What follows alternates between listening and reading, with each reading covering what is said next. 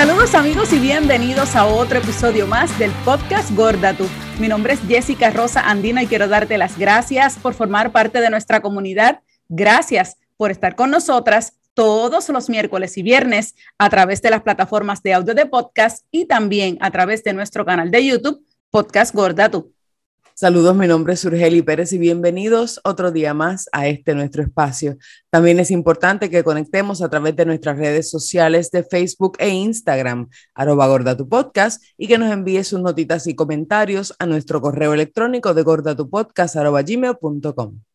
Y me encanta porque precisamente en esta temporada navideña nuestro podcast llega a lo más abajo de allá de nuestro continente americano. Llegamos hasta Argentina hoy, pero con sazón boricua. Hoy nuestro podcast se engalana nada más y nada menos que con la invitación de la licenciada Wanda San Miguel, puertorriqueña de nacimiento, pero desde muy joven reside en Argentina, madre de tres hijas es abogada, tiene un máster en Derecho y Política Pública y además es la co-creadora del podcast Evas y Brujas junto a su amiga de la infancia, Silva, Silvia Sibel Batista. Así que le pedimos fuerte aplauso bien grande para nuestra invitada de hoy, Wanda San Miguel. Wanda, qué bueno tenerte con nosotras hoy en el podcast. ¿Cómo estás?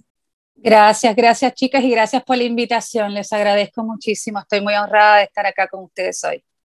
Qué bueno, qué bueno que está con nosotros hoy. ¿Y por qué la licenciada está hoy con nosotros? Usted dirá, van a hablar de cosas legales, van a hablar de gordofobia laboral o cosas así. Bueno, quizás un poquito, pero vamos a hablar precisamente por qué Wanda está hoy. Wanda, antes que nada, a nombre de su, eh, ¿verdad? Y de mío, eh, queremos, ¿verdad?, darte nuestro más sentido pésame y un abrazo de fortaleza por la situación que estás pasando, eh, ¿verdad?, con el fallecimiento de tu esposo y te agradecemos grandemente que hayas sacado de tu tiempo dentro de toda esta tormenta a tu alrededor en este momento y por lo cual nos trae el tema aquí. Así que un abrazo bien grande desde la isla para ti, Wanda, tanto de de parte de su y mía. Wanda, precisamente eh, luego de, de, toda esta pérdida de tu esposo, de la pandemia, todo esto, regresas al trabajo, regresas a tu oficina siendo abogada. Eh, lógico, uno piensa, ¿verdad? Que cuando uno llega al trabajo, pues está rodeado de profesionales, de personas empáticas, de personas, ¿verdad? Que respetan el espacio de uno, pero no fue así. Wanda, cuéntanos un poco de, esa situación tan difícil que viviste y que no solamente a lo mejor a ti te pasa, le pasa a muchas personas, pero no sabemos cómo enfrentar esa situación. Claro, por eso fue que yo le escribí a ustedes, porque no pienso que esto sea un tema aislado. Yo esto, estoy desde el año, bueno, desde que empezó la pandemia, desde el 12 de marzo, he estado de licencia, lo que llaman acá, que es que no he ido a trabajar porque estaba cuidando a mi marido, que hoy falleció porque estaba muy enfermo. Entonces, si bien la presencialidad comenzó hace poco, a mí, bueno, me tocó un poquito más tarde porque él falleció, bueno, tuvo unos días más para acomodarme. Y el lunes pasado era mi primer día, yo estaba hasta contenta porque iba a reunirme con, con compañeros que hacía casi dos años que no veo, eh, me preparé, fui. Eh, yo en este proceso he subido bastante de peso, pero ni jamás se me hubiese ocurrido lo que pasó. Antes de entrar al edificio, porque ni siquiera llegué a entrar a la oficina, yo trabajo en Poder Judicial acá en Argentina, eh, llego y voy a saludar a dos compañeras que veo que están fumando cigarrillos en, el, en, la, acera. Y una que voy a hacer mención a la edad, no por una cuestión de gerontofobia, sino para poner en contexto la situación. Una de mis compañeras, que es una adulta mayor, una señora grande de más de 60 años, está fumando cigarrillos y en vez, o sea, yo digo, hola, tanto tiempo, y en vez de decirme, hola, ni siquiera pido que me den el pésame. Lo que me dices, pero tú estás bien desmejorada y estás gordísima. Ese fue el recibimiento para yo llegar al trabajo desde el 12 de marzo del 2020 con el fallecimiento de mi marido, que a su vez era compañero de ellos del trabajo. Con lo cual, eh, realmente, chicas, yo me quedé como, en el momento uno no sabe ni qué decir, porque entonces acá está tan internalizada la gordofobia externa, pero la mía también interna, que yo me quedé medio, ¿sabes? Me, quedé ahí medio pensando, pero finalmente le terminé diciendo de todo, ¿no? De todo era como, yo no te estoy preguntando sobre mi cuerpo, me parece desubicado y bien de mala leche tu comentario.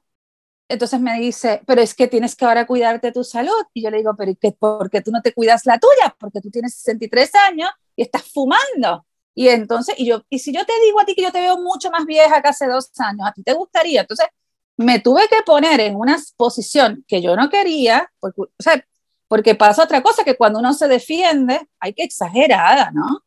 No le, no le hagas caso. Acá usan una frase que se llama no le des bola. No le des bola. Pero, eh, y no es tan fácil no darle bola. Yo me sentí, porque aparte yo me defiendo, soy una mujer muy fuerte, pero cuando entro a mi oficina, miren chicas, yo no quería ni salir a buscar agua. O sea, me, me hizo sentir tan avergonzada por este también gordofobia que uno tiene interna y más viviendo en un país que es muy gordofóbico, yo no quería ni salir a buscar agua. O sea, yo me quedé recluida en la oficina todo el día hasta que terminó el, eh, bueno, que terminó el horario y no fui más. Tuve, o sea, yo pedí un cambio de turno para no tener que enfrentarme de vuelta. No el comentario, porque ya el, pero a, a la situación que se genera, ¿no? De Ah, entonces no solamente yo se lo dije por su salud y encima me sale como una mala crianza, o sea, toda una situación por una opinión no pedida sobre mi cuerpo, falta de empatía y no es algo que yo veo que pase de una persona específica. Es, por eso yo les escribí a contarles, porque me parece que es algo generalizado, ¿no? De, de no importa nada, lo, eh, lo más importante es si estás delgada, no si la estás pasando horrible, si estás de duelo, si te sentís mal, si estás, no importa, ese era el foco y eso era lo más importante. Y, y te, te, quiero felicitar por el hecho de no quedarte callada, no, es no. lo primero.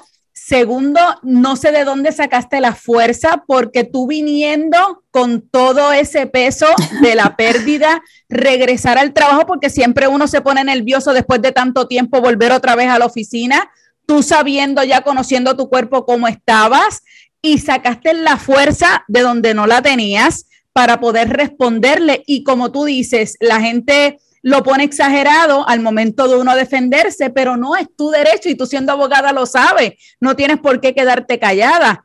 Y segundo, qué bien que le dijiste a ella también el hecho de que a su edad, que está fumando, también ella se está haciendo daño. Ese es el problema de la doble vara, que la gente claro. ve a uno los gordos, que ahí viene la gordofobia, de que uno está mal por estar gordo, pero ya por estar fumando ya a su edad no lo está, ¿me entiendes?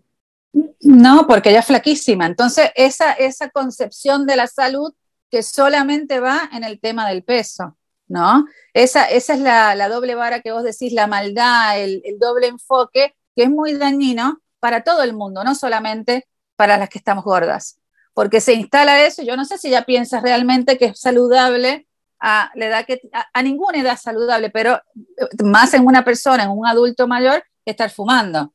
Pero viste que esta, esa concepción de la salud con esa, solamente lo único que importa en la salud es si estás gordo o flaco. Lo otro, está todo bien. Que deje de fumar para que vea cómo le va con el peso. Bueno, puede ser, puede ser, pero es tú sabes que, la, mayoría que, de los, ni, la mayoría de los casos, eh, eso es lo que es que la gente es tan, la gente es tan rápida a la hora de juzgar el cuerpo ajeno, el que no le corresponde, el que no es suyo, es bien rápida, pero realmente el, el y por lo menos ha sido mi experiencia personal, a mí me ha pasado mucho esa crítica, a mí me ha pasado mucho que la gente me dice, a la larga de los años, los veo caer, los veo en sobrepeso, los veo gordos y digo, ¿pero qué pasó? Era fácil. Mira, tú sabes que, tú sabes que, que yo ni siquiera, o sea, yo, yo, yo no opino sobre el cuerpo de nadie. Y yo lo aprendí también grande porque también yo crié a mis hijas también en un país muy complicado y también cometí muchos errores en esa crianza de las nenas, ¿no? y de, tratar de decirle, bueno, no comas esto, esto engorda, en este ambiente. Y bueno, hace unos años que ha empezado a cambiar un poco la visión, me di cuenta también de muchos errores que yo he cometido. Pero ya siendo una persona grande y ya estando en otra generación, no es el mismo mundo de, de hace 10 años, ¿no? Hemos evolucionado bastante.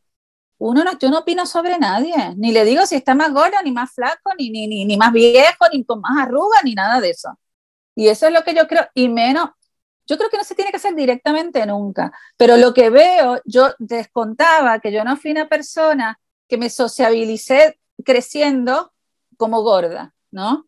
Yo ahora soy gorda siendo adulta y me doy cuenta eh, la crueldad, claro, como no me, no, no, me no crecí con esa crueldad en el colegio y demás, pero me doy cuenta, claro, la crueldad con la que se manejan contra las personas gordas el mundo entero. Es el mundo entero. Para ir a comprar ropa en este país tenés que ir a, bueno, la tenés que mandar a hacer, no tenés talles y tenés una mirada muy juzgadora que cuando yo he estado a lo mejor flaca, muy flaca y no saludable, nadie me decía. ¿No? Esa, esa es la, la, la, reflexión que yo quería traer. Yo he estado muy flaca en otros momentos. Cuando me separé del papá de mis hijas, tuve una depresión muy severa y estaba súper flaca, pero estaba, no estaba saludable. Yo estaba transitando una depresión muy grande, no estaba bien. Ahí nadie me decía nada. Me decían que yo estaba bien bella y bien preciosa.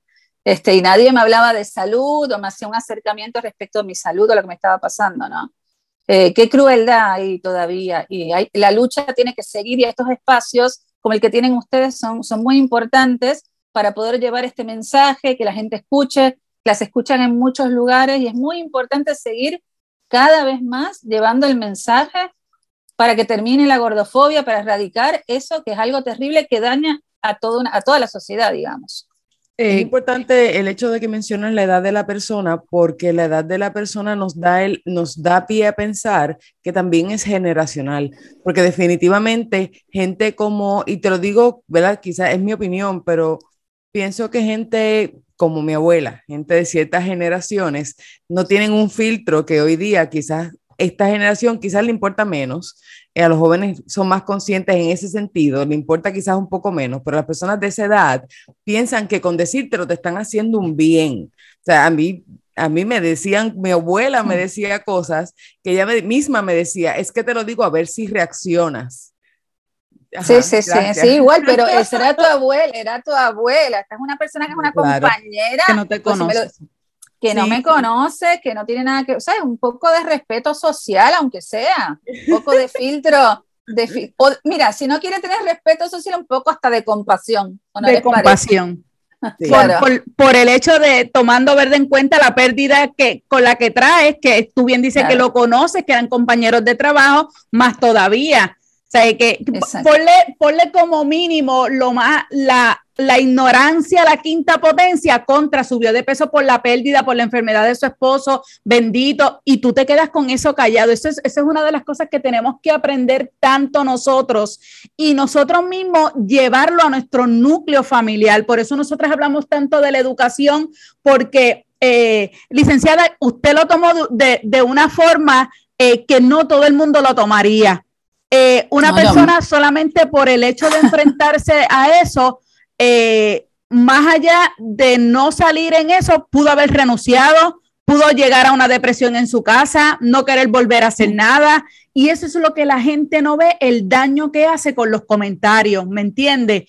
Eh, al contrario, usted pensó en defenderse, que es lo primero que siempre hemos hablado, no importa lo que te digan o te tilden de qué, usted defiéndase. Segundo, el hecho de usted pedir un cambio, usted está pensando en su paz, en su tranquilidad. Esto no es un acto de cobardía ni nada. La gente puede buscar la forma que lo quiera buscar o lo que sea, porque va a buscar siempre que usted es la culpable. No, es un acto de paz interior, de que a usted le gusta su trabajo, de que usted va a seguir trabajando, pero usted piensa en este periodo de tiempo usted va a ser más productiva y va a tener menos distracciones o menos comentarios o malas vibras. Y por eso la quiero felicitar, de verdad. Ojalá que todo el mundo lo pueda hacer así y buscar de ahora en adelante sus espacios saludables dentro de su trabajo, siéntese con su jefe, siéntese con recursos humanos y hable y busque, si usted se está sintiendo de esa forma y, que existe, ¿verdad? Lo que es el acoso laboral dentro de lo que es la gordofobia laboral, busque ese espacio, defiéndase y busque la mejor forma y desea respetar también, según lo hizo la licenciada también. Autocuidado, autocuidado siempre. Pero sí es importante que cuando regrese a la oficina de alguna forma busque la misma fortaleza que tuvo para defenderse para salir. No se puede encerrar, no puede permitirle o darle poder a esta persona que tenga poder sobre, sobre usted de no salir de su oficina o de crear esta conciencia, el peso es relativo y el peso es algo que ocurre por muchas razones a mucha gente y quizás en el suyo sea más emocional y externo y es algo que con el tiempo cuando, cuando quizás se encuentre su centro vuelva, ¿verdad? Este, eh, eh, usted a, su peso normal, si es que así lo desea, eso no es problema de nadie. Pero lo que quiero decir es que, eh, o no, porque si usted decide, pero más allá de eso, lo importante de toda esa oración es que usted es la que decide. Entonces, que esta persona no, que ella ni nadie en su oficina tenga el, la fortaleza de que usted no salga a tomarse una taza de café. Me quedé encerrada. Yo que soy una mujer tan deconstruida y yo me siento una mujer deconstruida y te me quedé encerrada. Después lo procesé durante los días y ahora, bueno, mañana voy a ir con, con otro, digamos, con, con, otra visión, pero bueno, me quedé encerrada. No quería ir al baño, fui escondidita. A ver, María. ¿Cómo hace daño un, pequeño comentario? Que lo vea. Sí, no es fácil. No es fácil, no es fácil, pero lo superamos, lo superamos y cogemos la taza de café y salimos por todo el pasillo con el pelo feliz. así es, así es, así haré, así haré. Por favor. Y, aprovechando entonces que estamos hablando de esto, licenciada, ¿hay algo eh, que en el futuro se pudiera hacer? Eh, o a lo mejor dejamos la pregunta en el aire y quizás le puede dar un poco más de pensamiento. Eh, ¿Se pudiera hacer algo dentro de los códigos? de las oficinas o de algo en el cual se pudiese incluir dentro de, ¿verdad?, del acoso laboral incluir lo que es la, gordofobia y de esa forma llevarla a otro nivel de educación dentro de los, de los espacios de trabajo? Mira, eso depende, es diferente acá en Argentina de lo que podría ser Puerto Rico, porque acá en Argentina hay una ley que habla sobre la violencia eh, sobre las mujeres en cualquier ámbito, incluido el laboral, y no pone gordofobia precisamente, pero sí habla de cualquier tipo de agresión o cualquier tipo de violencia. En Puerto Rico no hay una ley, no hay una ley específica de violencia contra la mujer en el ámbito, o creo que sí, en el ámbito laboral, pero no es una ley unificada.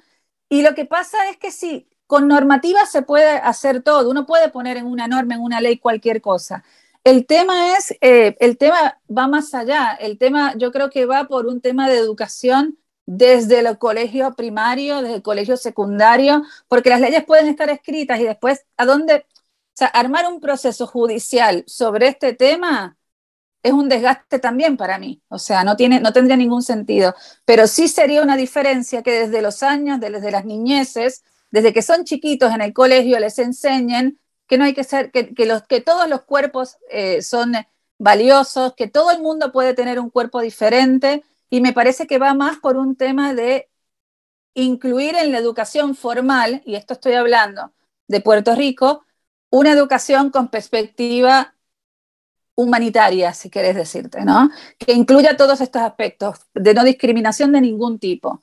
Y eso acá lo hay, es verdad lo que, lo que decís, eh, lo que dicen que eh, por ahí la gente más joven no se comporta de esta manera, pero sí la gente un poco más grande. Será a lo mejor esperar ese vuelco generacional de estas generaciones más jóvenes que nos enseñan otras cosas más valiosas y, y otros valores y también a callarse un poquito la boca, ya no estar diciendo cosas uno ahí a lo loco por, por estar diciendo, ¿verdad? Pues que no digan nada. Yo lo he visto, yo he visto en la escuela de mis hijos cambios en el sentido de cuando mis hijos eran bebés, mi hijo entró al colegio inmediatamente al, a los dos días viene a casa este, y me deja saber que un nene le dijo que yo era gorda. Y ella, me, yo le dije, ¿qué tú le dijiste? Pues es que yo me quedé, que te quedaste como si yo soy gorda. Tú, no, tú estás claro en que yo soy gorda, tú me estás mirando. Sí, ahora, que se atreva a faltarte respeto porque yo soy gorda. son otros 20 pesos. Así que sí, puede decir que soy gorda porque yo lo soy. Pero de ahí a moverse es otra cosa. Pero sí le tengo que decir que esa fue la única ocasión en la que eso pasó cuando era chiquitito. Ahora que son más grandes, yo me bajo en el colegio y los nenes me ven y aunque me miran, no dicen nada. Eh, están como más, más recatados, como que lo piensan más.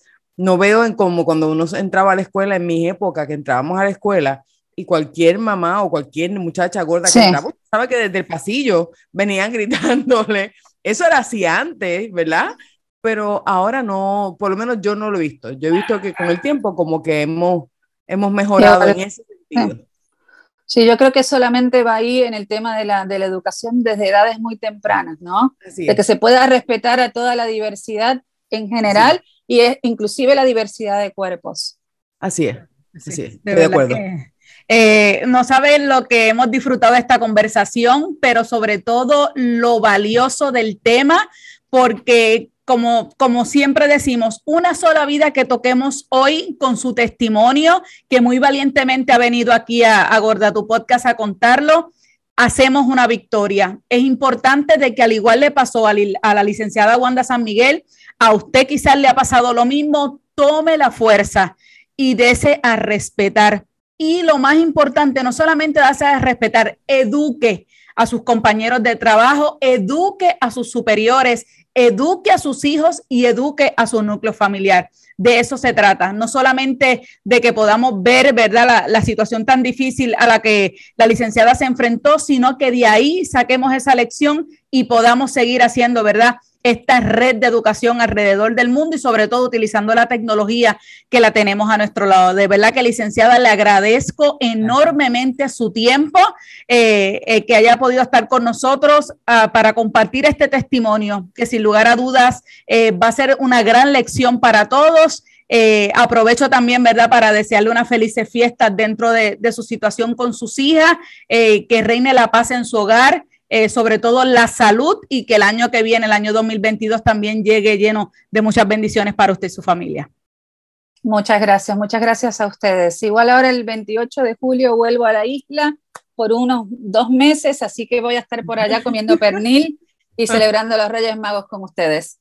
Que, ah, vienen de, ahora en Navidad, en diciembre. Sí, sí, vamos en Navidad, sí, sí. Qué bueno, qué bueno. Uh, ah, pero ojalá que, que, tengamos la oportunidad de, de vernos. Ojalá y no se puede perder las alcapurrias, no importa lo que el mundo diga. No, yo me voy a poner la, me voy al bikini a la playa también. Muy bien, muy bien, muy bien. Así es, hay que disfrutar, la vida es una y se acaba. Exacto.